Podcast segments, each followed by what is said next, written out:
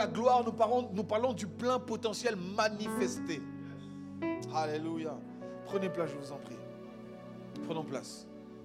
Je suis très heureux d'être là. Vois la gloire de Dieu. Lorsque nous parlons de la gloire de Dieu, nous parlons en fait de, son, de sa pleine nature manifestée.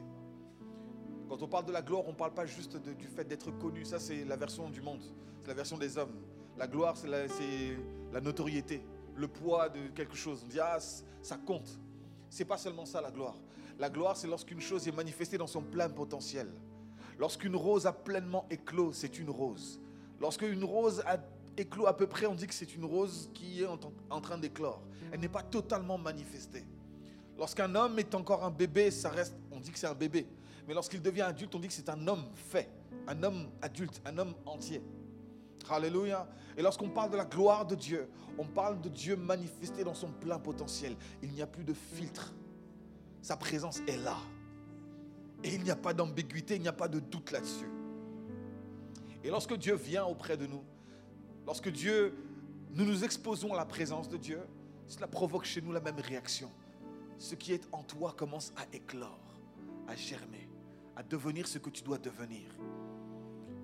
La puissance qui est cachée en toi devient réelle, manifeste. Un potentiel qui n'est pas utilisé est, une chose quasiment inexistante. Mais un potentiel qui est pleinement là, on ne peut pas passer à côté. C'est là, c'est devant nous. Alors le Seigneur ce matin veut nous encourager, veut nous encourager à venir dans sa présence. Et je t'encourage, toi qui me suis en ligne, de venir auprès des frères, de venir auprès des frères dans la maison de Dieu. Parce que lorsque tu fais le déplacement, ce n'est pas un déplacement physique uniquement que tu fais, c'est une démarche de foi. En disant, Père, je viens dans ta maison et je viens m'offrir à toi. Je viens m'offrir à toi au milieu de mes frères. Et je viendrai témoigner de ta gloire au milieu de mes frères. Le psaume le dit sans cesse, je témoignerai de toi au milieu de mes frères. Témoigner de la gloire de Dieu. Témoigner justement de la pleine valeur manifestée de Dieu dans ta vie. Dieu n'est pas une théorie, Dieu est Dieu. Dieu n'est pas une croyance, Dieu est Dieu. Je ne crois pas en Dieu, je crois Dieu. Parce que Dieu n'est pas une croyance comme je pourrais croire dans les relations, comme je pourrais croire dans d'autres domaines. Dieu est Dieu. Dieu n'a pas besoin que je croie en lui pour être lui-même.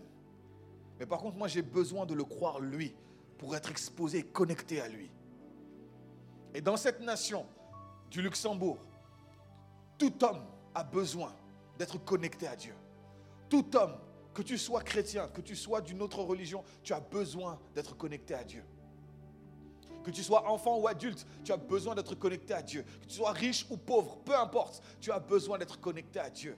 Pourquoi? Parce que tu as conscience, peut-être pas, mais sache que tu as tu es sujet à une finitude, tu as un commencement et tu as une fin.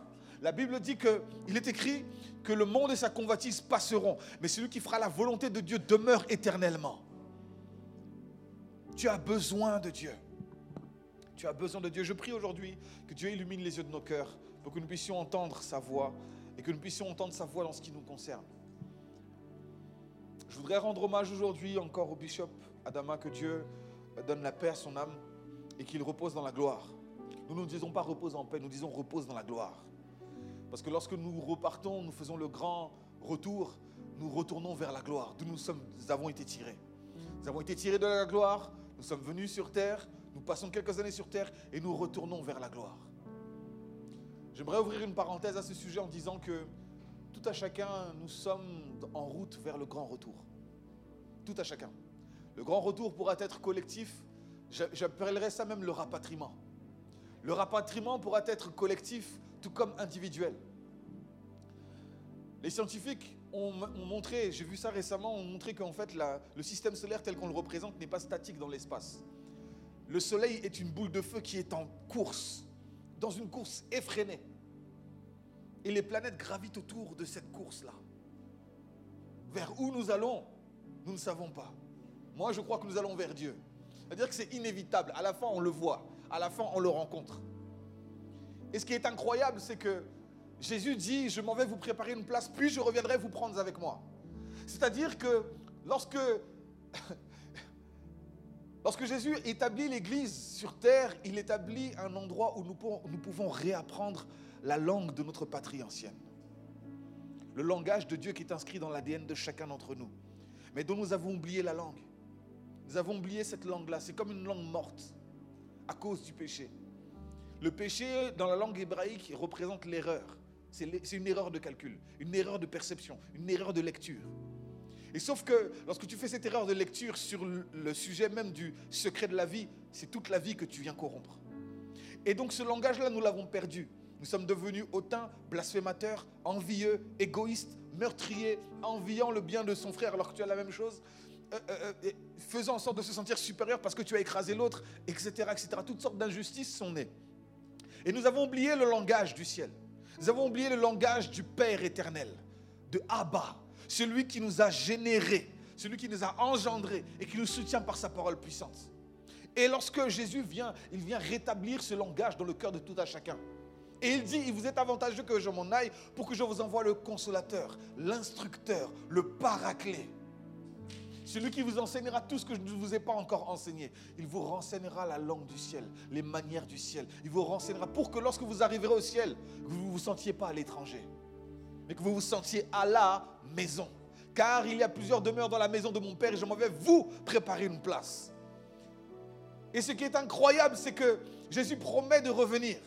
C'est-à-dire que nous serons escortés par lui-même pour rentrer chez nous, pour rentrer auprès de Dieu, rentrer dans la patrie. Mais certains d'entre nous partiront avant d'autres. Il y aura le grand rapatriement général quand on dit que Jésus réapparaîtra dans les cieux et qu'il viendra chercher son Église, ceux qui auront cru en lui. Mais il y a aussi certains qui partiront avant parce qu'ils auront accompli leur mission sur terre. Une fois que tu as... Parce que j'ai déjà commencé la prédication dans ton ADN, il est écrit dans le psaume 139 que tous les jours de ma vie étaient écrits dans ton livre, avant qu'un seul d'entre eux ne puisse venir à l'existence. Dieu termine toujours une chose avant de la commencer. C'est-à-dire qu'il écrit l'histoire de bout en bout avant de la déclencher. Dans le ventre de ta mère, tu es là pendant neuf mois. Et pendant ces neuf mois, Dieu est en train d'écrire, de tisser ton ADN. Combien d'années tu vas vivre? C'est inscrit dans tes cellules. Combien d'années tu vas vivre? Quelle taille tu auras, quelle couleur des yeux tu auras? Dans ton ADN, il va aussi écrire quel tempérament tu auras, quel caractère tu auras. Certains d'entre vous, vous avez, certaines d'entre vous, certaines mesdames, vous avez enfanté, vous avez l'impression d'avoir enfanté le père de votre mari. Et Dieu a réécrit l'ADN du père hein, de, de votre mari dans le petit enfant. Et même le mari commence à voir l'enfant bizarre parce qu'il ressemble trop à celui qu'il a corrigé autrefois. Et donc, Dieu écrit toutes choses dans l'ADN. Il y a certains d'entre vous, vous avez enfanté votre propre mère. Vous prenez soin de votre enfant, vous avez l'impression que votre enfant prend soin de vous comme votre mère prenait soin de vous. Vous avez l'impression que votre enfant est la consolation que Dieu a mise auprès de vous. Parce que Dieu écrit chaque chose. Chaque personne est une réponse à un problème. Chaque personne est une solution à un problème. Chaque personne est une brique dans l'édifice de Dieu. Donc dans ton ADN, toute ton histoire est écrite dedans. Ce que tu seras, ce que tu deviendras. Certains d'entre vous, vous avez 20 ans. Vous êtes bien, vous êtes pimpant, vous êtes frais. Dieu sait à quoi vous ressemblerez à 60 ans. Dieu sait qu'à 60 ans, tu ne feras plus de foot et le ventre va pousser. Dieu sait, tout ça. Il a écrit dans ton ADN un certain nombre de choses. Mais j'aimerais te dire quelque chose qui m'a bouleversé. J'ai découvert que les scientifiques ont vu que le brin d'ADN tel qu'on le connaît, tout le monde visualise le brin d'ADN Le brin d'ADN tel qu'on le connaît, c'est une portion de ce que l'on connaît de l'ADN. Parce que dans la cellule, vous avez le noyau, tout, tout ce qui est à l'intérieur. Il y a le brin d'ADN qui est constitué, qui constitue le code génétique, qui, donne le code de ce que la cellule doit manifester. Mais tout autour, on n'en a pas tenu compte parce qu'on ne savait pas quoi en faire, il y a tout un tas de fragments d'ADN. Et ce que l'on a découvert, c'est que par le comportement humain, on peut modifier son ADN. En fait, les fragments l'ADN est en mutation permanente. Plus tu vas, par exemple, prendre l'habitude, regarde, plus tu vas prendre l'habitude d'être en colère, tu ne vas pas comprendre. Ton ADN va aussi se modifier. Et tu ne vas pas comprendre. Les enfants que tu vas mettre au monde ont de grandes chances d'hériter de ça. Et pas parce qu'ils ont été exposés uniquement à toi, mais parce qu'en fait, tu, as, tu, t'es déjà conditionné comme ça. Certains d'entre vous, vous avez fait des enfants dans une période où vous vous sentez au plus bas. Et vous ne comprenez pas pourquoi l'enfant qui naît est très timide, très réservé. On a l'impression qu'il s'excuse d'exister. Vous lui avez transmis votre héritage. Et tu peux réécrire ton ADN. Même par ton alimentation, tu peux modifier ton ADN. Certains pensent et croient que nous sommes ce que nous mangeons. C'est en partie vrai. Tu vois, lorsque tu manges un animal qui a été stressé, etc., tu vas récupérer les choses qui sont en lui. Tu vas les assimiler, que tu le veuilles ou pas, tu vas les assimiler. Si tu manges la chair d'un animal qui a été torturé, tu vas récupérer ça. Ce n'est pas spirituel, hein, c'est juste biologique. D'accord? Et sauf que le truc, c'est quoi? C'est que les Écritures t'informent en disant que derrière tout comportement, il y a un esprit. Lorsque biologiquement tu as été soumis à, des choses et que tu te laisses emballer dans cette habitude-là, l'habitude va appeler en fait, en fait les forces correspondantes. Un comportement appelle un esprit. Voilà pourquoi Dieu dit priez sans cesse, ne vous relâchez pas. Faites le bien autour de vous. Parce que quand vous faites ça, c'est moi que vous attirez. Quand tu fais le mal autour de toi, tu attires les forces correspondantes à ce mal. Tu peux modifier ton ADN. Tu te rends compte que même biologiquement, tu as le pouvoir de la repentance. La repentance n'est pas le fait de pleurer devant Dieu. Les larmes, ça, c'est les larmes, c'est le regret. Tu vois? Le fait de pleurer, ah Seigneur, j'ai péché, ça, c'est le regret. La repentance, c'est le changement de mentalité c'est le changement de comportement, c'est la décision de changer ma façon de faire, ma façon de vivre, ma façon de voir les choses. Si autrefois je consommais que du fast-food, je décide d'arrêter de consommer du fast-food, je viens de me repentir.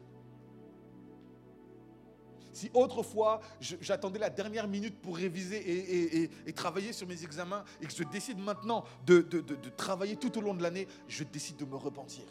Je me repens d'une façon de faire. Je change ma façon de faire. Et ça, c'est dans ton pouvoir tu te rends compte que même dans ton ADN, Dieu avait déjà inscrit cette loi de la repentance. Quand Jésus dit repentez-vous, car le royaume de Dieu est proche, il ne dit rien de nouveau. Il vient juste réveiller quelque chose qui était déjà à l'intérieur, et dont nous avions perdu conscience.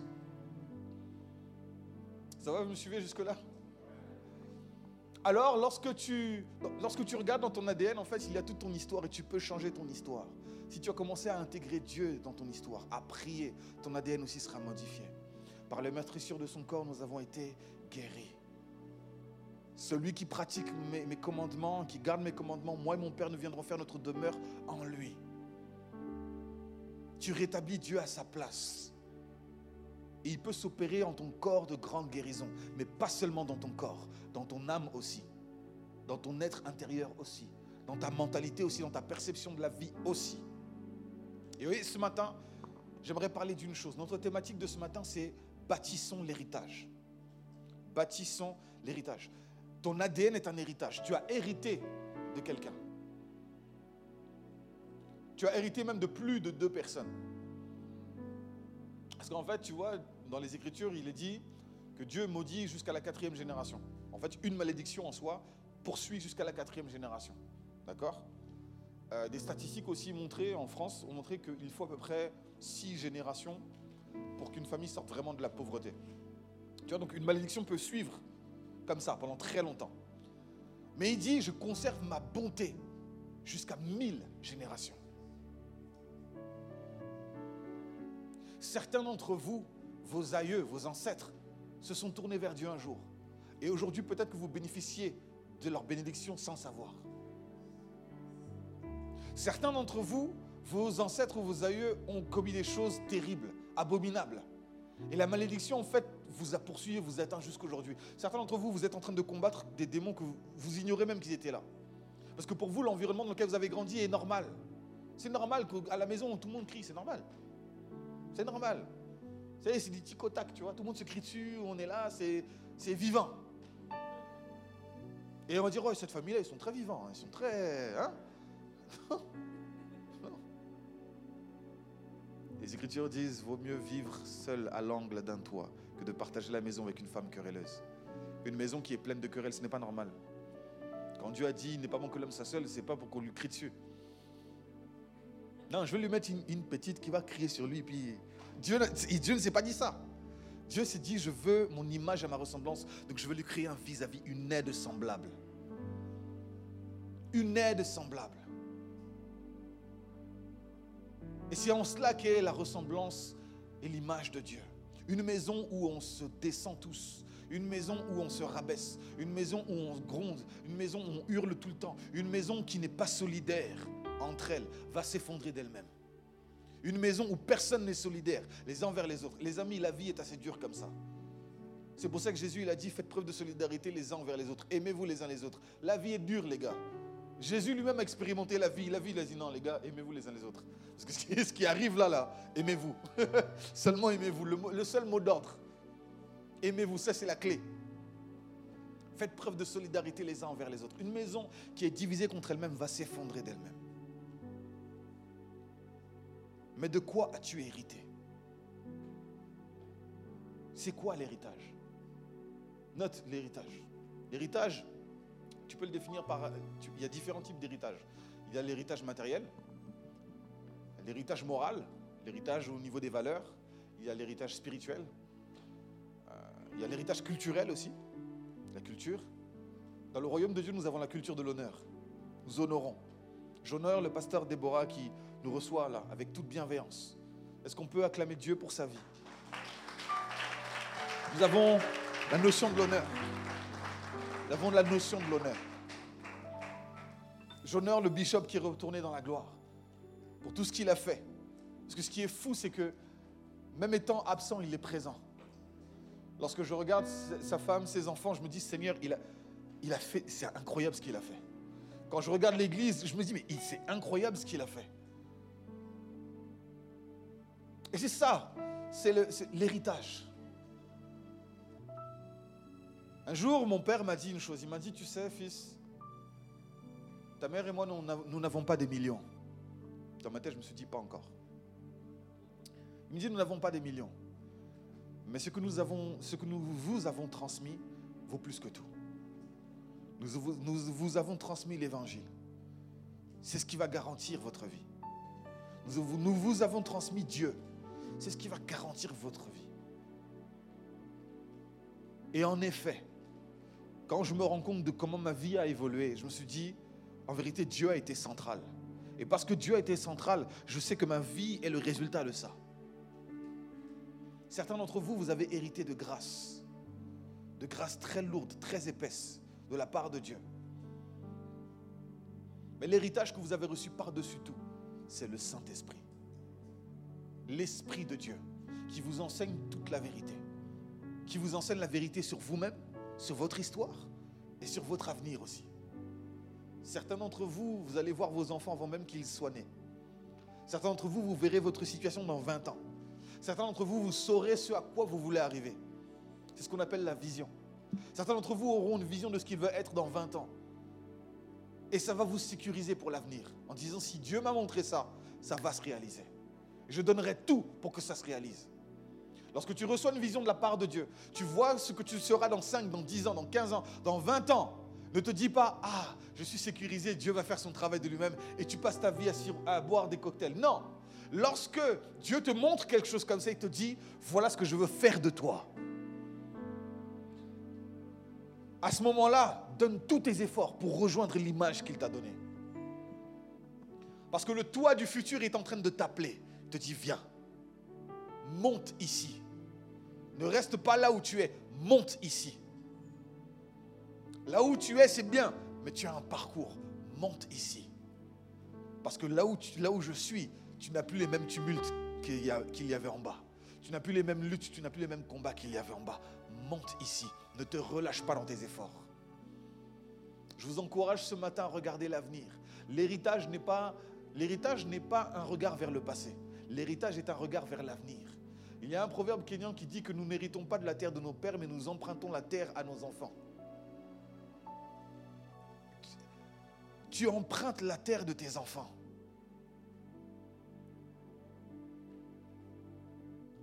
Tu sais, j'aime beaucoup donner cet exemple c'est quelque chose qui me fait toujours rire.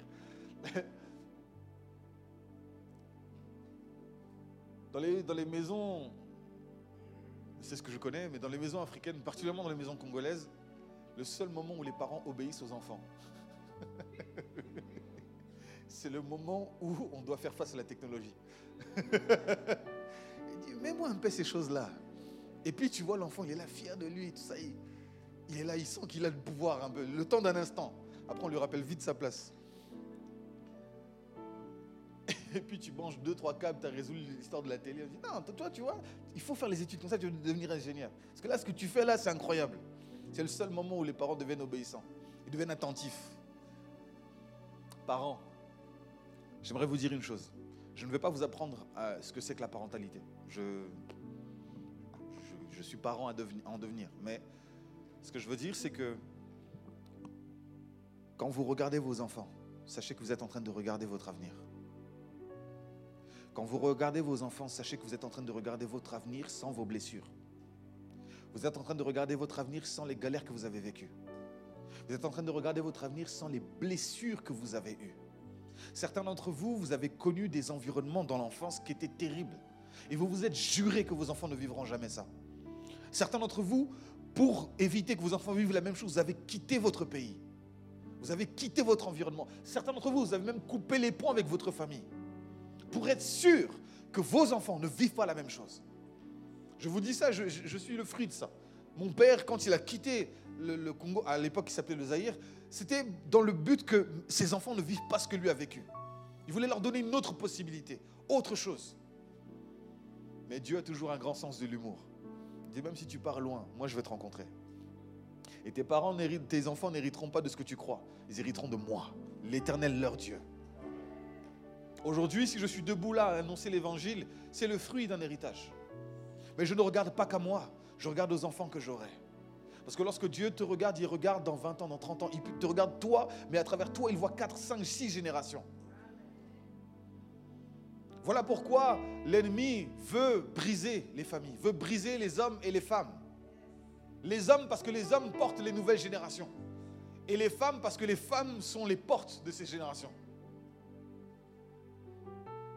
Lorsque tu vois une femme enceinte, si elle est enceinte d'une fille, tu vois la femme, il y a la fille dans le ventre, et sauf que la fille a déjà, la fille qui est dans le ventre, elle porte déjà les œufs, porte déjà sa semence à elle pour l'avenir. Donc quand tu vois une femme enceinte d'une fille, tu vois trois générations devant toi. C'est fou, c'est incroyable. Non, moi quand je, vois des femmes enceintes, je me dis c'est dingue ce qui se passe.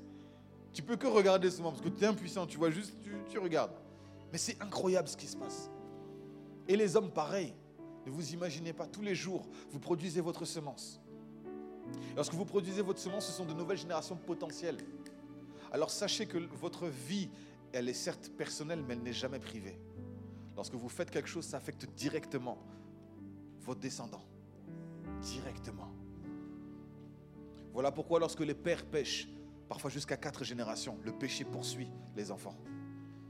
Dans la Bible, il y a plusieurs exemples. Vous voyez Abraham qui arrive en Égypte, il dit à Sarah, écoute, dis que tu es ma sœur. Parce que s'ils savent que tu es ma femme, je suis mort. 40 ans plus tard, Isaac fait la même chose. Alors je ne sais pas si Abraham lui a dit si tu vas en Égypte, mon gars, dire les parents. Très souvent.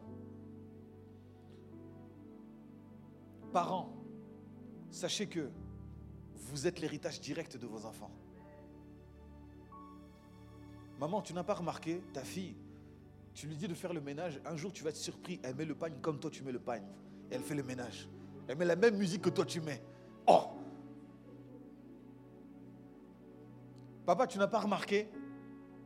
Ton fiston est tombé sur tes anciennes photos. Et il veut être revivaliste. Il refait le look que tu avais il y a longtemps. À l'époque, tu avais la touffe familiale. Là, le petit veut refaire la même chose. Tu es l'héritage direct de tes enfants. C'est sur tes épaules que tes enfants vont monter pour aller plus haut. C'est toi qui donneras l'allure à tes enfants. Alors tu as une lourde responsabilité. Alors ne pense pas que tes gestes sont anodins. Ne pense pas que tes gestes ne feront rien. Le fait d'être père, Abba, dans la Bible, signifie que tu es le géniteur, mais tu es aussi celui qui soutient. Tu n'es pas juste là pour mettre au monde, tu es là pour mettre au monde et diriger, conduire, pourvoir, prendre soin d'eux. Lorsque Dieu te donne une famille, homme, sache que Dieu te donne une famille pour que tu en prennes soin. Tu deviens le serviteur de ta famille. Je ne dis pas ça pour porter un jugement sur qui que ce soit. Je dis juste que tu as, ton ADN prouve que tu peux te repentir même aujourd'hui. Même si tu as conduit ta vie d'une certaine manière, tu peux rectifier la chose. Tout est rectifiable. Avec Dieu, tout est rectifiable.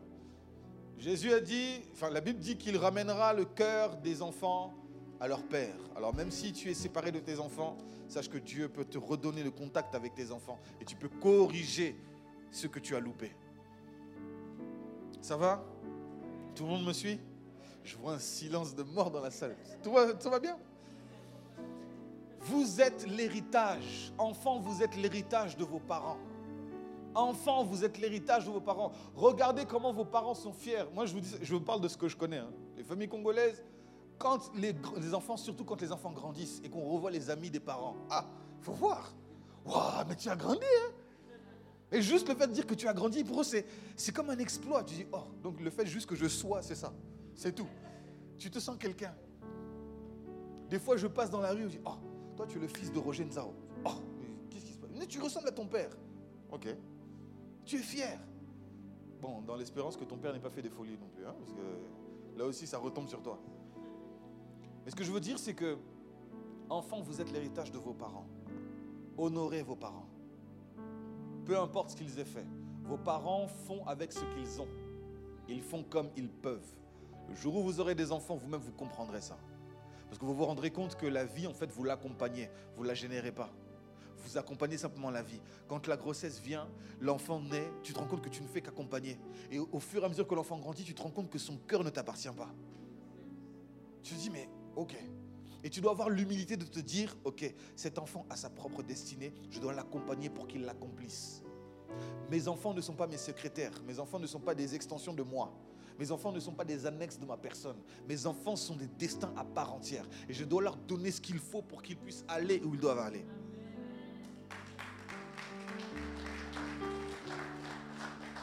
Ainsi, les Écritures encouragent les parents. Parents, instruisez vos enfants selon la voie qu'ils doivent suivre.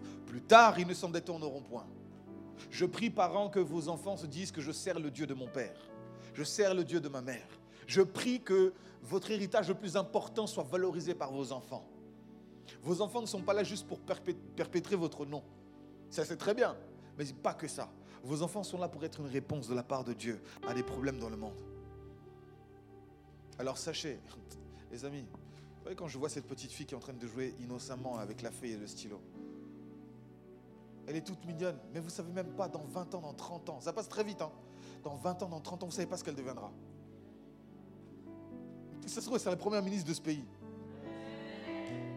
Ça se trouve, on ne sait pas. Tu ne sais pas, tu ne sais pas. Mais la seule chose que Dieu te demande de garantir, c'est l'environnement dans lequel ses enfants grandissent. Pour être sûr qu'ils grandissent bien, avec les bonnes valeurs. Il a l'héritage matériel. Il a l'héritage spirituel. Il a aussi l'héritage qui vient de Dieu. Avant de rencontrer ma femme, quelques mois avant, Dieu m'a donné un verset. C'est dans Proverbe. Je ne me souviens plus exactement la référence, mais je crois que c'est dans Proverbe 19. Il dit que on peut hériter de ses pères des maisons et des terres. Mais une femme intelligente, c'est un don de la part de Dieu, une faveur de la part de Dieu. Et Dieu m'a donné ce verset-là. Je me dis, ok, d'accord, pas de souci. Et quand je l'ai rencontré, je dis, ah, Je comprends mieux.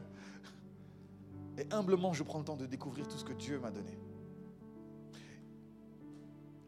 Il y a l'héritage matériel. Tu peux hériter d'une maison, tu peux hériter d'une voiture, tu peux hériter de vêtements. Certains parents donnent leurs vêtements, leurs anciens vêtements à leurs enfants. Surtout les mamans, elles aiment bien, tu vois, tu la, robe dans laquelle elles se sentaient genre, ouf, on flic, vraiment, tu sens que là, si je sors, dégâts. Quand elle donne ça à sa fille, elle transmet le flambeau, il tient. Je sais que la mode hein, se recycle, mais toutes les modes ne se recyclent pas. Certaines, elles donnent vraiment, disent non, non, avec ça, c'est garanti. Tu ne peux pas ne pas avoir de mari, c'est mort. Mais lorsque, et, certaines aussi, qu'est-ce qu'elles font? Lorsqu'elles se mettent par exemple à faire la cuisine, elles disent à leur fille, viens. La fille ne veut pas y aller. Tu n'as pas envie, tu veux juste aller jouer. Mais elle est là, viens. Toi, tu es là, elle dit, tiens, mets ça, mets ça, mets ça, mets ça. Mais quand elle, la fille est, elle, elle est très jeune, elle est exposée à ça. Lorsqu'elle grandit, demain, ça deviendra un réflexe chez elle. L'éducation est dure. Dire à tes enfants de ranger leur chambre, des fois, c'est un puzzle pour eux. Ranger. Il commence à ranger, tu reviens dix minutes après, il joue. je t'ai dit de ranger. Hein? Et pourquoi? Parents, juste quand vous voyez ça, ne murmurez pas, je vous en supplie, ne murmurez pas. Vous ne vous rendez pas compte de ce que les murmures peuvent faire dans la tête de vos enfants. Moi, je vous dis, j'ai grandi dans une maison congolaise. Quand la maman vous crie dessus, qu'elle va se lamenter dans la pièce d'à côté, que vous entendez, ça fait mal. Oh, de toute façon, dans cette maison, c'est moi qui fais tout. Oh, je suis seul dans cette maison, il n'y a personne pour m'aider. Seigneur Jésus, c'est mauvais pour les enfants. Très mauvais. Veillez sur votre langage. Ayez la patience. Votre enfant n'a pas compris aujourd'hui, demain il le comprendra, il vous le rendra. Ayez la patience, ça prend du temps. Qui a obtenu des mangues au bout de trois jours? Personne. Ça prend le temps. Il y a les saisons ingrates. L'adolescence. Les saisons ingrates. Là où les enfants commencent à avoir des secrets pour nous. Il y a les saisons ingrates. Là où les enfants disent, de toute façon, tu comprends rien. oh, Seigneur. Il y a les saisons ingrates. Là où quand tu regardes dans ton enfant, tu n'arrives plus à lire dans ton enfant. Tu n'arrives plus à... Tu as l'impression que tu ne le reconnais pas. Alors tu commences à chercher le suspect. Ça doit être tes copains là. Tu traînes trop avec eux, tu te laisses trop influencer. Et là tu dis, mon enfant est trop influençable. Trop influençable. Si ton enfant est trop influençable, ça veut dire que tu es sa première influence. Alors pourquoi son influence ne se voit pas sur lui? Ton influence ne se voit pas sur lui. Si ton enfant est si influençable que ça, c'est qu'il est ton père à toi tous les jours. Hein, les enfants, les ados. Ton père, tu, le connais. Ça fait longtemps que tu le connais. Ta mère, ça fait longtemps que tu la connais. C'est ta première influence. Vos parents, parents, n'oublie. En fait, je sais que parfois, lorsque tu fais grandir ton enfant dans un environnement que tu ne connais pas très bien, que tu ne maîtrises pas très bien, ça peut paraître déroutant. Mais écoute, tu as plus de pouvoir sur ton enfant que tu l'imagines. Ton enfant peut te paraître un étranger. Moi, mon père, il aime bien dire Vous, là, je vous ai fait grandir, mais vous êtes des Français. Ah Je dis Non, moi, je suis congolais. Non, tu es français. Quand je suis parti au Congo, j'ai dit Ah ouais, je comprends. Ok, d'accord, je vois. Mais, mais malgré ça, je te dis la vérité. Si mon père me dit un jour en me regardant droit dans les yeux, tu m'as déçu, je fais le deuil de ma propre personne. Si ma mère n'est pas en paix quand elle pense à moi, j'ai échoué. D'ailleurs, ma prière, c'était avant de rencontrer ma femme, j'ai dit Seigneur, que mon mariage donne la paix à mes parents. S'il te plaît, que mon mariage donne la Je ne te demande pas le mariage pour moi, je te demande un mariage pour que mes parents soient en paix, consolés. Tu sais, quand tu présentes ta, future à, tes parents, ça prend du temps, tu vois, pour qu'ils s'habituent, les humeurs, ils observent son caractère, etc. Moi, ça a pris cinq minutes. Elle a été adoptée en cinq minutes. Top chrono. Ma mère l'a prise avec son bras, l'a présentée à toute la salle. C'est ma fille, hein ah, Elle m'a oublié. Après ça, c'est, je lui Maman, ça va? Oui, ça va. Comment va ma fille? Elle va très bien. Sinon, moi, je vais bien aussi. Parents, vous avez un pouvoir extraordinaire sur vos enfants. Vos enfants, lorsqu'ils vous voient, parfois ils se voient dans plusieurs années. Sachez que dans vos actes glorieux, vos enfants vous admirent. Et dans vos actes les moins glorieux, vos enfants tirent des leçons. N'ayez pas peur que vos enfants connaissent vos erreurs, parce que ça va les préserver. Parce que vos enfants ne comprendront pas pourquoi vous leur interdisez des choses. Vous avez un historique qu'ils n'ont pas. Vous avez des informations qu'ils n'ont pas. Alors ce sera un non-sens pour eux. Et la plus grande tentation, c'est de faire justement ce que tu m'interdis de faire. Parce que tu ne m'as pas dit pourquoi. Mais lorsque tu accompagnes l'enfant, la plaque est chaude, tu lui dis, tu ouvres la plaque, vraiment, devant lui, tu ouvres la plaque, tu dis, ok, laisse bien chauffer jusqu'à devienne peut-être un peu rouge. Tu dis, mets ta main au-dessus. Il met sa main au-dessus, il va sentir la chaleur. Il va sentir que ce n'est pas agréable. Dit, tu vois, ne touche jamais à la plaque, surtout quand elle est chaude. Ok, c'est enregistré. Tu ne vas pas le voir dans trois jours allumé. il va faire ça. Il a eu l'expérience et tu l'as accompagné. Tu sais, le sentiment de faire quelque chose qui est interdit, c'est sucré. C'est sucré. Et les enfants sont attirés par ça. La Bible dit que la folie s'accapare souvent de l'enfant. Mais parce que c'est sucré. C'est nous. Des fois, certains enfants, quand ils voient les parents crier au fond d'eux, ils ont un sourire malin. Parce qu'ils ont, la, sensation qu'ils ont un pouvoir sur leurs parents. Ah oui, la folie. Mais vos enfants sont votre héritage. Chérissez-les, accompagnez-les. Que ton adolescent n'ait pas de secret pour toi. Si tu veux qu'il n'ait pas de secret pour toi, la légitimité pour qu'il n'ait pas de secret pour toi, c'est que tu sois présent dans sa vie, même d'adolescent parce qu'il est dans, la période la plus trouble de sa vie. J'appelle ça la machine à laver de l'adolescence. Tu vois, le, le truc, c'est que si tu fais une machine de linge blanc, ok Et que tu mets juste une petite chaussette rose, tout ton linge blanc là, il sera plus blanc. hein? Et c'est ça que je te conseille. Même si tu vois que l'enfant est agité, jette la semence. N'aie pas peur, jette la semence. Ça te rendra un service. Ne sois pas absent. Je vais vous donner un exemple et puis on va poursuivre un peu plus dans les détails. Euh, il y avait une école euh, aux États-Unis il y avait des, missionnaires en fait qui venaient pour évangéliser des fois et tous les enfants euh, dans le quartier. Enfin, ils venaient évangéliser dans, le quartier. Et à un moment donné, les- les parents se plaignaient parce qu'il y avait un, dealer en fait qui était à côté de l'école et qui embrigadait les enfants, gardez ça pour moi. Et les enfants, ils, se prenaient pour des. Ils disaient, ah vraiment Et dans une aventure, ils étaient contents, tu vois. Et sauf que les parents commençaient à se plaindre. Les parents commençaient à se plaindre. Et lorsque le proviseur, en fait, euh, essaie de régler l'affaire, à un moment donné, le, le dealer, en fait, euh, dit une chose. Il dit, ok, bah, vous vous plaignez que les enfants soient euh, influencés ou quoi, mais moi, au moins, je suis là. J'ai discuté avec certains des enfants, certains enfants, leurs parents mettent trop de temps avant d'arriver. Alors c'est là que je prends le temps de leur parler. Si les parents étaient là, je n'aurais pas l'occasion de leur parler. Si les parents faisaient leur travail, je ne serais pas là. J'aurais d'autres clients. La nature a horreur du vide. Si tu es absent dans la vie de ton enfant, quelqu'un d'autre sera présent. Et pendant l'adolescence, parfois on oublie le chemin vers les parents. Parce qu'on est, on est occupé à s'aventurer, à expérimenter d'autres choses. Quand l'âge adulte arrive, vers l'âge de 18 ans à peu près, l'âge adulte arrive et notre conscience commence à s'ouvrir. Et là, on commence à prendre conscience. Pour certains, on commence à prendre conscience de ce qu'on peut perdre. Principalement les parents, la famille. Surtout quand les premiers deuils commencent à arriver.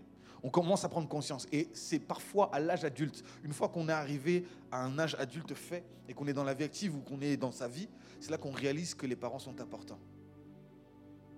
Et si par malheur les parents sont partis avant que vous leur ayez dit je t'aime, c'est une blessure à vie. Donc parents, ayez patience. Soyez un roc pendant la tempête. Si l'adolescence de votre, de votre euh, enfant est une turbulence, soyez patient.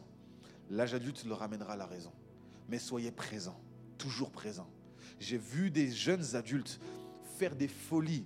Les jeunes aiment bien dire, ils faisaient des dingueries, vraiment des, trucs de fou. Mais lorsqu'ils ont touché le fond, ils se sont souvenus qu'ils ont des parents. Et ils, sont, venus demander pardon eux-mêmes à leurs parents. Disent, je ne me rendais pas compte de ce que je faisais. Mais il n'y a qu'une seule personne qui t'aimera inconditionnellement sur cette terre, ton père et ta mère. Surtout ta mère. Celle qui t'a porté pendant neuf mois, celle qui a poussé pendant je ne sais pas combien d'heures, celle qui a limite livré sa vie pour que tu viennes au monde, elle donnera sa vie pour toi. J'ai vu une maman défendre sa fille à l'école, elle a bousculé quatre hommes. Non, vraiment, elle les a poussés, le gars a glissé. Parce qu'on a touché à sa fille. Parents, vos enfants sont votre héritage. Préparez-les pour l'avenir. Préparez leur héritage même matériel. Parce que l'héritage matériel peut aider dans les temps difficiles. Investissez pour eux. On me dira, je ne fais pas de la pastorale, mais ouvre un compte bancaire quand il naît, tu mets un peu, un peu, un peu, un peu. Quand il a 18 ans, tu lui donnes, c'est fini. On n'en parle plus. Et je vous dis la vérité, vous leur ferez gagner du temps. Le nombre de personnes qui doivent travailler à côté parce que ah, c'est compliqué, etc. Et puis se débrouiller par eux-mêmes, se faire eux-mêmes. C'est compliqué. Bâtis ton héritage. Qu'est-ce que tes enfants auront lorsque tu partiras? Bâtis ton héritage. Adolescents, jeunes gens, bâtissez votre héritage. Je suis le deuxième d'une fratrie de sept. Et à mon grand frère, on lui disait toujours, tu penses que c'est avec ces notes-là que tu nourriras tes frères si, ton père et moi ne sommes pas là? Mon frère a grandi dans cette pression-là. Ah, les aînés. Oh, que Dieu vous bénisse. Hein? Les parents adjoints. Hein? On leur met une pression. Pourquoi? Parce que si papa et maman ne sont pas là, dans une famille euh, africaine, généralement, c'est sur l'aîné que repose tout. Parfois même les parents sont là, mais l'aîné euh, reçoit la pression de toute la famille sur lui. Donc si vous êtes deuxième, troisième, soutenez vos aînés, honorez-les. Dites-leur merci. Soyez pas ingrat. Soyez pas ingrat. Dites-leur merci. Il y a des aînés dans la famille ici? Il y a des aînés? Est-ce qu'on peut applaudir pour les aînés?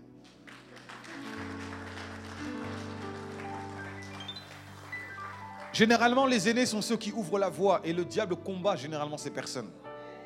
Généralement, les aînés sont ceux qui posent le premier pas, là où personne. généralement, ce sont les plus courageux. Généralement. Il y a des exceptions. Mais généralement, ce sont eux les premiers courageux.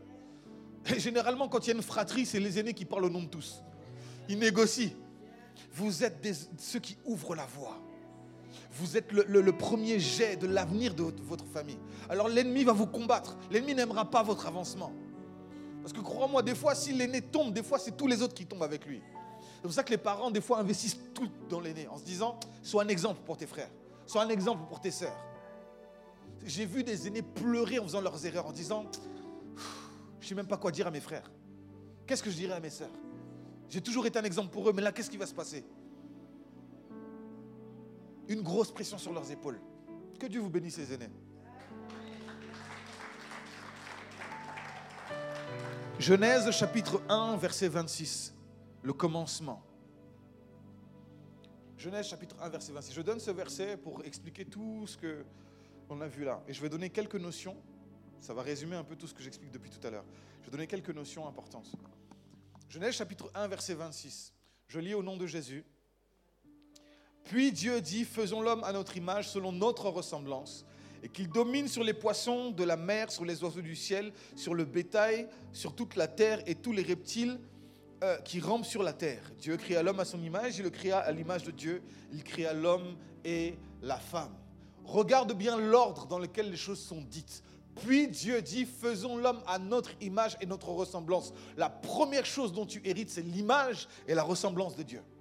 La première chose dont tu hérites. Avant d'hériter de biens extérieurs, tu hérites de ce qui est à l'intérieur. Tu hérites de qui tu es. Tu es l'image et la ressemblance de Dieu. Tu veux savoir comment tu fonctionnes? Regarde comment Dieu fonctionne. Parce qu'il t'a créé sur son modèle à lui. Et Dieu, je ne parle pas du fait de, de, montrer que tu es le premier, que tu es le plus grand, que tu es le plus fort. Non, en termes de patience, d'amour, de responsabilité. Il y a l'héritage matériel, il y a aussi l'héritage spirituel. Il y a l'héritage moral, l'héritage culturel. L'héritage spirituel, quel héritage spirituel tu donnes à tes enfants? Mais en fait, tu le construis. Généralement, un héritier, travaille déjà dans ce dans quoi il va hériter. Par exemple, un père qui a ouvert une entreprise, père et fils, le fils va travailler dans l'entreprise. Le jour où le père ne sera plus là, le fils va récupérer simplement ce dans quoi il a toujours travaillé. Sauf qu'il ne sera pas comme le père qui a été fondateur. Le fils connaîtra les choses de bout en bout. Il aura une expertise en plus. Il aura l'expertise sans les douleurs du commencement. Tu vois ce que je veux dire? Parce que le père a été une couverture. Alors, tu travailles dans ce qui ne t'appartient pas. Tu gardes ce qui ne t'appartient pas pour que demain on te donne ce qui t'appartient. Tu travailles pour quelqu'un d'autre pour que demain tu travailles pour ce qui t'appartient à toi. Prends soin de ce qui t'est donné parce que demain on te donnera ce qui t'appartient à toi et qui te sera jamais ôté. Tu vois, jeunes gens, quand vos parents vous disent va faire la vaisselle, on se dit ah ouais, les parents ils abusent. Les parents ils abusent. C'est de la dictature. Moi, je voulais sortir, je voulais faire des trucs. Je suis un ado, j'ai besoin de. Hein, j'ai besoin de gambader, j'ai besoin de me promener, j'ai besoin de, vivre ma vie. Je ne suis pas né pour être serviteur dans la maison. Mais sauf que ce que tu ne sais pas, c'est que quand tes parents te donnent l'habitude de faire la vaisselle, quand tu seras chez toi, ce sera une habitude. Il est là ton héritage. L'apprentissage est toujours difficile. D'abord le travail, ensuite le plaisir, mais d'abord le travail. Parce que le travail pose les bases. Quand on te dit range ta chambre, j'ai vu des gens avec... Leur vie est un désordre. Ils sont un désordre eux-mêmes. Quand tu les regardes, tu sais, c'est un désordre. Un jour, ma chambre était en désordre comme pas possible. Mais quand je vous dis, comme pas possible, moi-même quand j'ai rangé, j'étais surpris de ce que j'ai trouvé. J'ai dit, oh, c'était là. Et dans ce désordre-là, j'étais en train de lire ma Bible. quand on est ado, on est fou. Hein. J'étais en train de lire ma Bible. Donc j'invite Dieu dans ce désordre-là, tu vois. Et mon père entre dans la chambre. Et il a vu ça, il a perdu toute sa force. il m'a regardé, moi je l'ai regardé. Dans ma tête, je me suis dit, tu vois, il voit que je lis la Bible, il va respecter, il va fermer la porte, il va repartir. Il est resté là. Il a dit, lève la tête. J'ai levé la tête. Il m'a dit, regarde ta chambre. J'ai regardé ma chambre. Il dit, tu vois l'état de ta chambre là? J'ai dit, ouais. Il dit, c'est l'état de ton esprit. Il a dit ça, il a fermé la porte. Tu vois, des fois, les parents, ils ferment pas la porte quand ils, hein, ils rentrent. C'est chez eux, tu vois. des fois, papa à la porte. Eh, c'est toi qui payes ici. Il a fermé la porte quand il est parti. Je suis resté là, j'ai médité.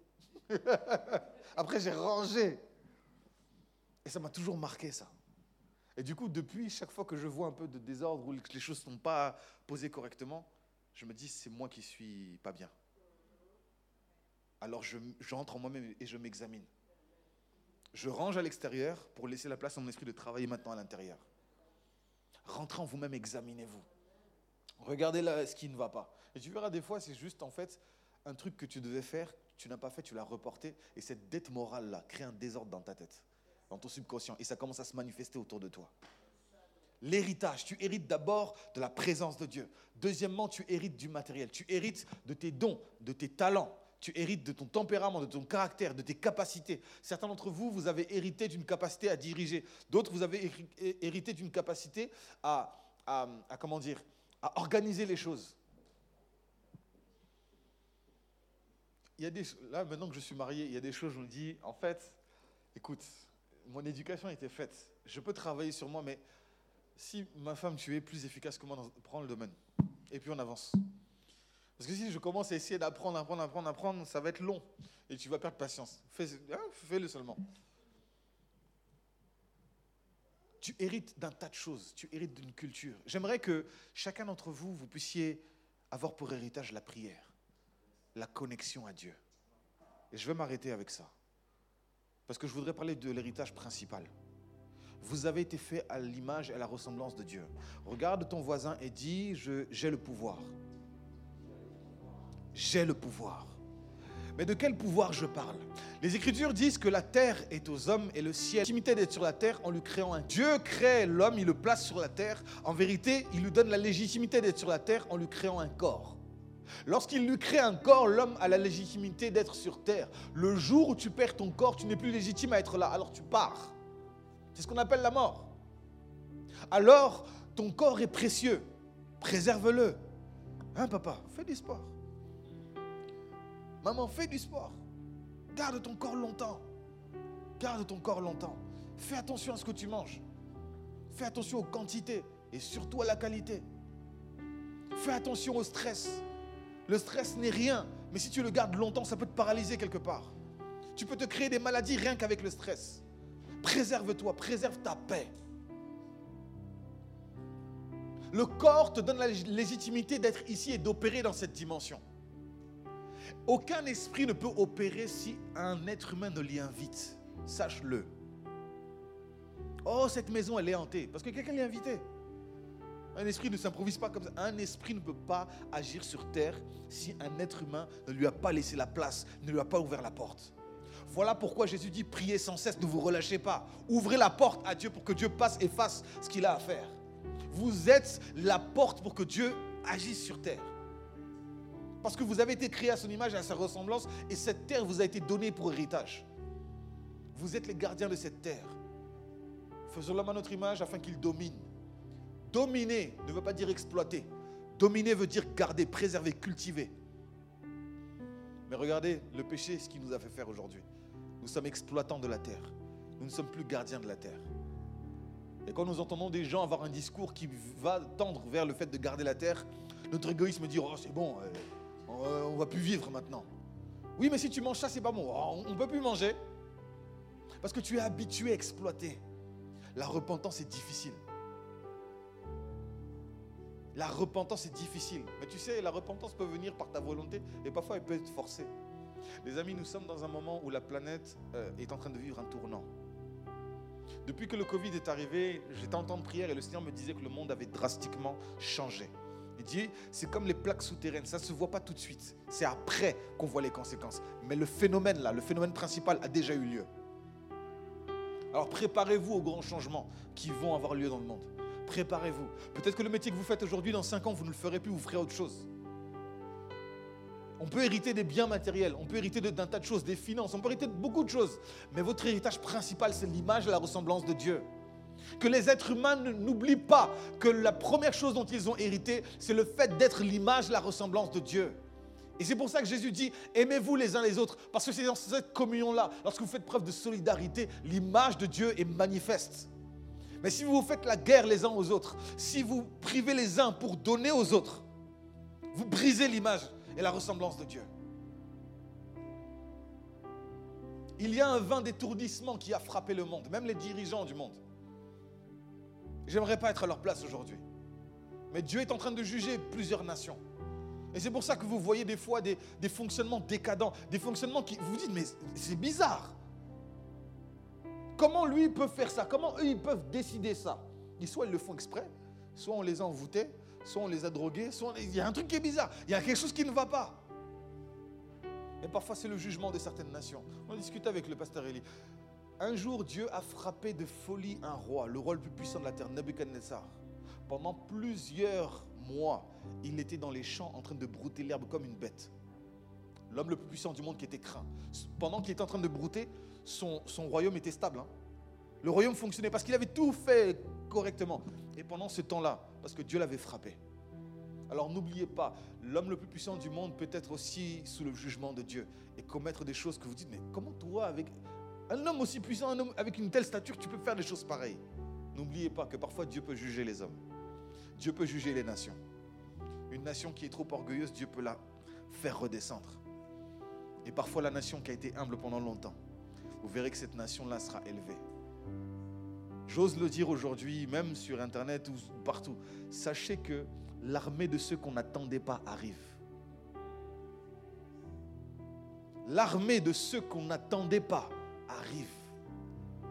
Et ceux qu'on ne soupçonnait on dit, mais oh, eux vraiment, oui, eux. Eux seront les premiers. Eux auront la force.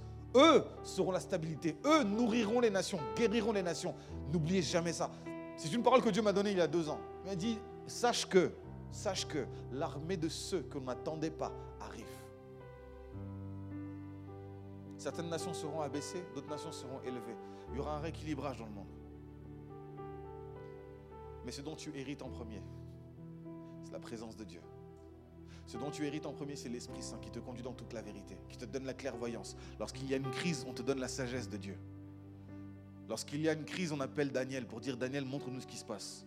Un jour, un roi était là en train de festoyer et il y a un doigt qui s'est mis à écrire en lettres de feu sur le mur. Il dit Qu'est-ce que c'est que ça? Le gars est devenu sobre d'un coup. Il avait bu je ne sais pas combien de verres, mais le gars est devenu sobre net. Il regardait droit. Et sa femme lui dit Écoute, il y a parmi nous un homme qui a la sagesse des dieux qui a un don de clairvoyance. Faisons appel à lui. Lorsqu'ils font appel à Daniel, Daniel vient.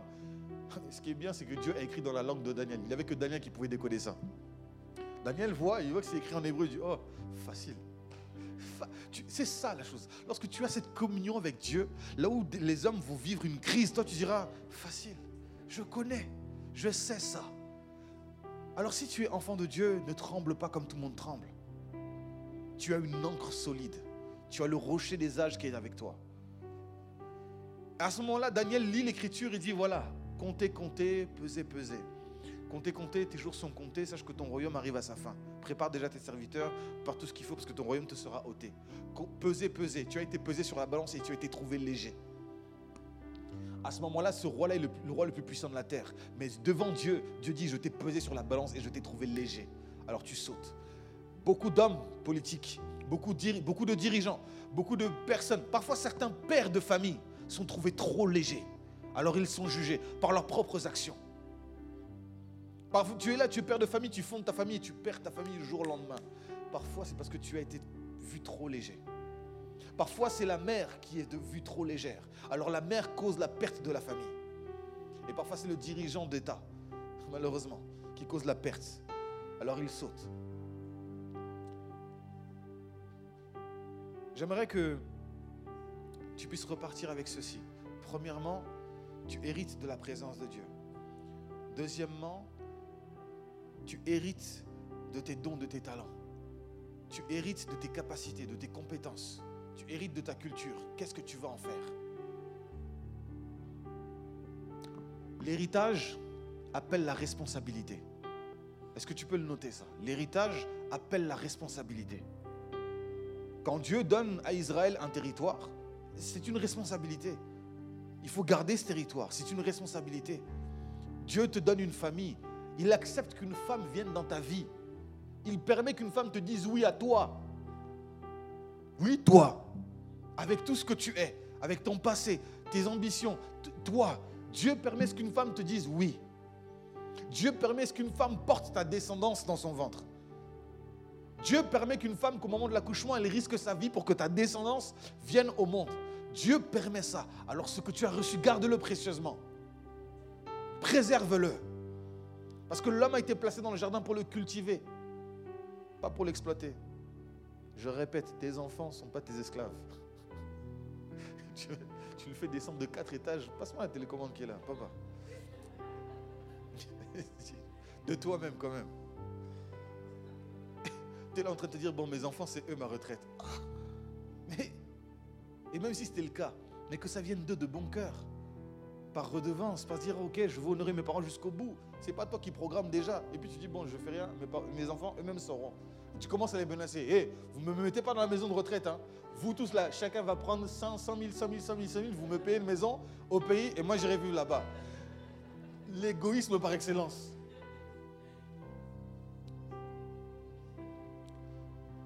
Parents, vos enfants sont votre héritage. Enfants, vous êtes l'héritage de vos parents. Et vous êtes l'héritage des enfants que vous aurez peut-être demain. Alors bâtissez votre héritage. Cultivez-vous. Instruisez-vous. Construisez. Je vais vous laisser avec un verset.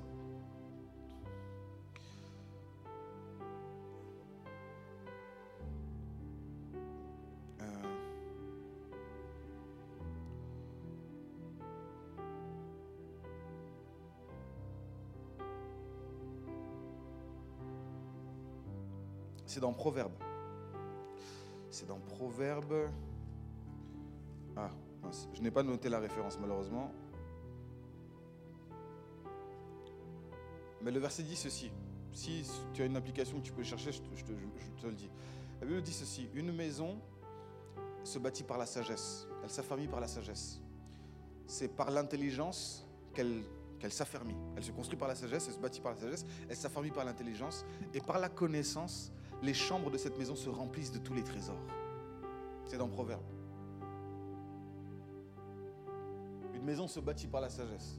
Si tu trouves la référence, donne-nous comme ça, chacun d'entre nous va noter. Comment? Proverbe chapitre 24, verset 3. Proverbe chapitre 24, verset 3. Une maison se bâtit par la sagesse. C'est par l'intelligence qu'elle s'affermit et par la connaissance, les chambres, les pièces de cette maison se remplissent de tous les trésors. Une maison ne se bâtit pas par l'amour.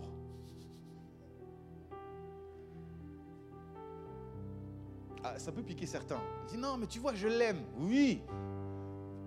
Les divorces, quand tu vas interroger les gens, mais vous vous aimez plus. Mais si, je l'aime. Alors pourquoi vous divorcez? Ah, tu sais. Sagesse. La sagesse a manqué. Parfois l'intelligence a manqué. Parfois la connaissance a manqué. C'est ce qui a fragilisé certaines maisons. C'est par la sagesse qu'une maison s'élève, elle se bâtit. L'intelligence qu'elle s'affermit. La sagesse, c'est la, connaissance appliquée. Tu sais comment gérer les choses, manager les choses, conduire les choses correctement. L'intelligence, tu comprends les choses. La compréhension. Tu vois l'information et tu la comprends. Tu sais à quoi ça fait référence. Parfois, tu peux voir ton enfant, tu sens qu'il est dans la tourmente, tu comprends qu'il est dans la tourmente, tu dis, OK, il faut que je fasse quelque chose pour que cet enfant sorte de cette tourmente. Un jour, j'étais troublé, j'étais très affaibli moralement par un événement qui s'était passé. Et ma femme, elle a compris ça. On n'a pas discuté 100 ans. Elle m'a pris, elle a dit, OK, viens, on prend la route. On a pris la route, on est parti dans une autre ville très très loin. Et je me suis retrouvé devant la plage. Et toutes les choses qui me brisaient à se sont évacués. Elle a eu l'intelligence. Elle s'est dit, il n'a pas besoin que je puisse discourir avec lui pendant 15 ans. Il n'a pas besoin que je lui donne de l'argent. Il a besoin de s'évacuer. Alors, je vais le prendre, je vais l'emmener autre part pour qu'il se change les idées. L'intelligence. Tu dois aussi avoir l'intelligence spirituelle. Parfois, tu vois, tu te rends compte que, oh, mais je comprends pas, on s'est, on embrouillé pour vraiment des, bêtises, c'est, rien. Discerne, peut-être qu'un esprit impur est venu vous tourmenter à la maison. Peut-être que le diable est venu semer quelque chose de mauvais. Lève-toi dans la prière, prie. Ça m'est déjà arrivé, ça m'est déjà arrivé. On a une incompréhension.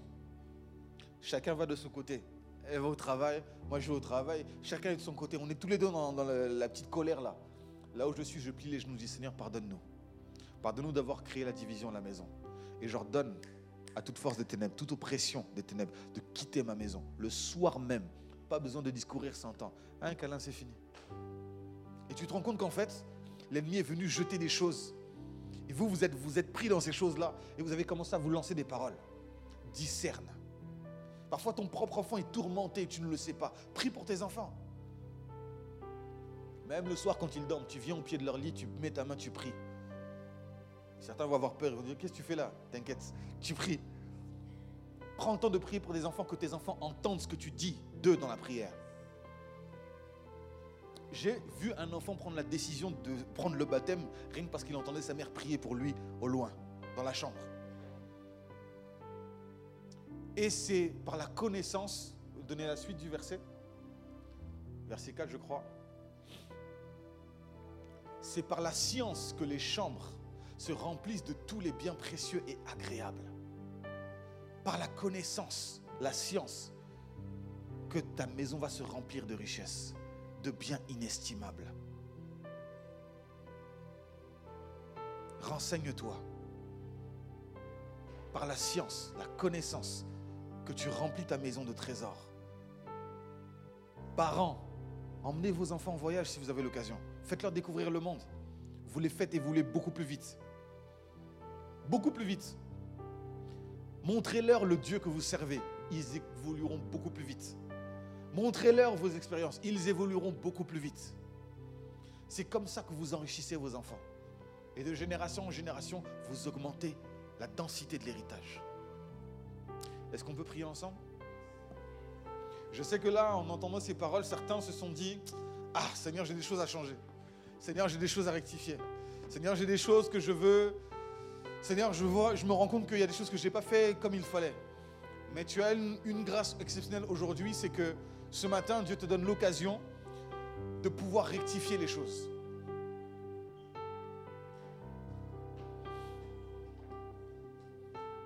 Parfois, tu te rends compte que tu as hérité de choses bizarres, de passifs de tes parents, des histoires de tes parents, des conflits de tes parents.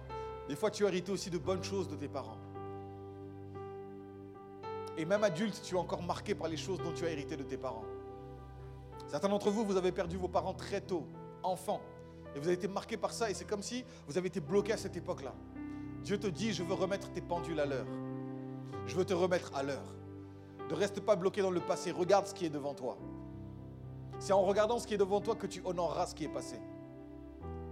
Et j'aimerais dire à cette église, cette église ne s'est pas effondrée. Parce qu'elle n'est pas bâtie sur le bishop Adama, paix à son âme. Elle est bâtie sur Christ Jésus. Et la grâce qui reposait sur son serviteur, l'alliance que son serviteur avait toujours là, elle est toujours présente. Lorsqu'on a commencé le culte, le Seigneur a ouvert mes yeux et j'ai vu comme si cet endroit était un hôtel et le feu brûlait dessus. Le feu ne manquera jamais dans la maison de l'Éternel.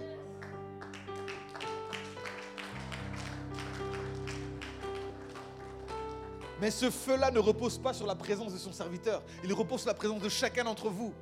Alors même vous qui regardez en ligne, soyez présents là. Parce que le feu ne doit pas manquer. Parce que ce feu-là sert chacun d'entre vous. J'aimerais qu'on on, prie qu'on élève nos voix en fonction de ce que tu as entendu. J'aimerais que tu pries à Dieu et que tu lui parles. Élève ta voix devant le Seigneur. Élève ta voix.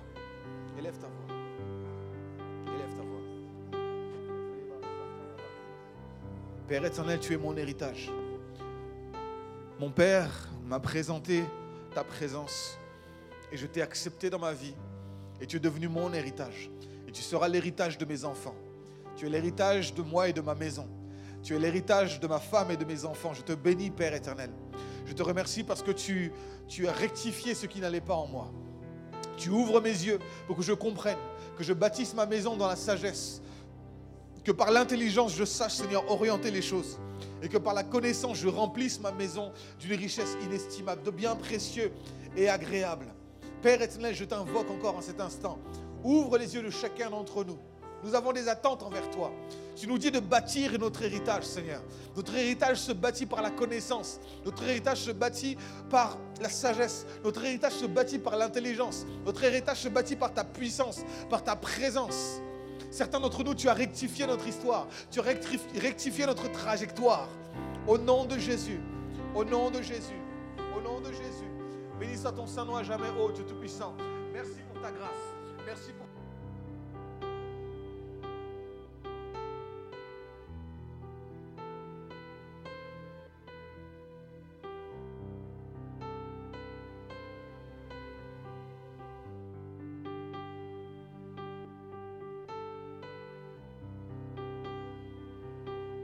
Gloire à Dieu, gloire à Dieu, gloire à Dieu, gloire à Dieu. J'aimerais que tu élèves tes mains vers le ciel comme pour recevoir. Je ne connais pas le cas de chacun. Dieu m'a mis à cœur de prier pour des personnes. Mais je vais faire une prière générale et, le Seigneur viendra toucher chacun d'entre nous. Seigneur Jésus, je veux prier pour... Euh, dans mon cœur, je, voyais, Seigneur Dieu, une jeune femme qui priait désespérément parce que c'est comme si un repère lui avait été ôté. Je prie, Seigneur Jésus, à ce que tu te manifestes comme étant le repère de cette personne. Je vois une maman qui a des regrets là. Après avoir entendu ce qu'elle a entendu, elle a des regrets sur la façon dont elle a opéré jusqu'aujourd'hui. Je prie à ce que tu la consoles et que tu donnes la force de rectifier. Montre-lui qu'elle a déjà les capacités de faire ce qu'elle doit faire. Au nom de Jésus. Je vois un père qui regrette de ne pas avoir une relation assez forte avec ses enfants. Je vois un père que ça travaille dans le cœur, ça le tourmente et il fait tout pour oublier ça. Père éternel, je te prie maintenant, ce que tu touches son cœur, que tu touches le cœur de ses enfants, que tu crées la réconciliation. Il n'y a que toi qui peux opérer la réconciliation là où il y a de telles blessures. Je prie pour, Seigneur Dieu, les jeunes gens qui aspirent à fonder des familles. Je prie pour ces jeunes gens qui aspirent à évoluer dans la vie. Je prie, Seigneur Jésus, à ce que tu leur donnes la force d'être bâtis eux-mêmes que demain ils bâtissent d'autres personnes. Seigneur, chaque personne qui a levé la main, qui a courbé le front et fermé les yeux, je prie maintenant pour chaque personne. Je prie à ce que ta grâce, Seigneur Dieu, vienne sur eux et que ta lumière se manifeste et que cela leur donne toute l'intelligence de savoir lire leur vie, de corriger ce qui a corrigé, d'évoluer là où il faut évoluer. Que les ténèbres soient chassées au nom de Jésus et que la connaissance prenne place au nom de Jésus. Merci parce que tu touches les cœurs et tu restaures. Père éternel, tu réécris l'histoire de ceux qui ont vécu une histoire difficile. Tu réorientes l'histoire, Père éternel. Tu fais de nos faiblesses l'occasion de ton secours. Je te bénis, Père éternel, parce que tu es là. Tu ne changes pas. Tu es le même hier, aujourd'hui, éternellement. Que ceux qui n'ont pas connu leur Père puissent te voir et te connaître comme le Père éternel. Que ceux qui n'ont pas connu leur mère puissent te connaître comme, Père éternel, la mère de ceux qui en ont besoin. Manifeste-toi, Père éternel, dans leur vie. Au nom de Jésus, rebâtis les cœurs brisés. Réécris les histoires qui ont été détournées. Au nom de Jésus. Au nom de Jésus. Au nom de Jésus. Cette église est un fer de lance entre les mains de Dieu. Et cette église est une pierre pour l'édifice de l'évangile dans cette nation. Je te loue, Père éternel, parce que tu vas faire de chacun d'entre eux le témoignage de ta vie pour que chacun d'entre eux puisse gagner des âmes autour d'eux, à cause de ce que tu manifestes en eux. Au nom de Jésus, nous t'avons ainsi prié. Amen.